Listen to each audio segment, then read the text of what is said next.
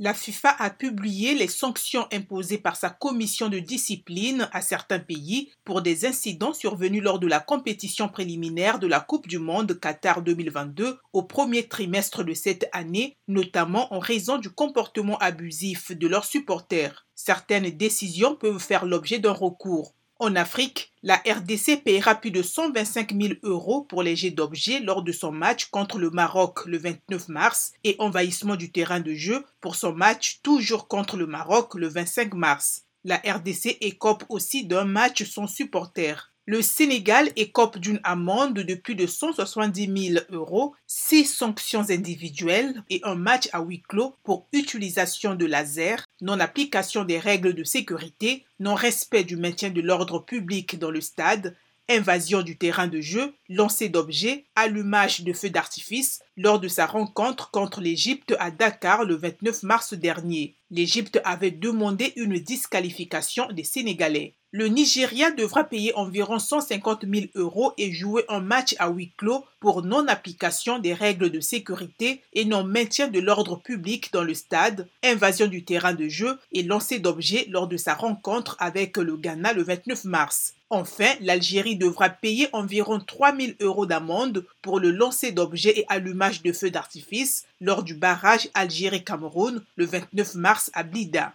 Le président de la Fédération espagnole de rugby, Alfonso Feijo, va présenter sa démission après l'exclusion de l'Espagne de la Coupe du Monde 2023 en France pour avoir aligné un joueur non éligible, Gavin van der Berg, pendant les qualifications. Il démissionnera lorsque les sanctions disciplinaires initiées seront bien avancées pour empêcher les futurs responsables de les suspendre ou les annuler. On a tous été trompés. Jamais je n'aurais pensé que quiconque aurait pu falsifier un document officiel de rugby, a affirmé Fejo vendredi en conférence de presse.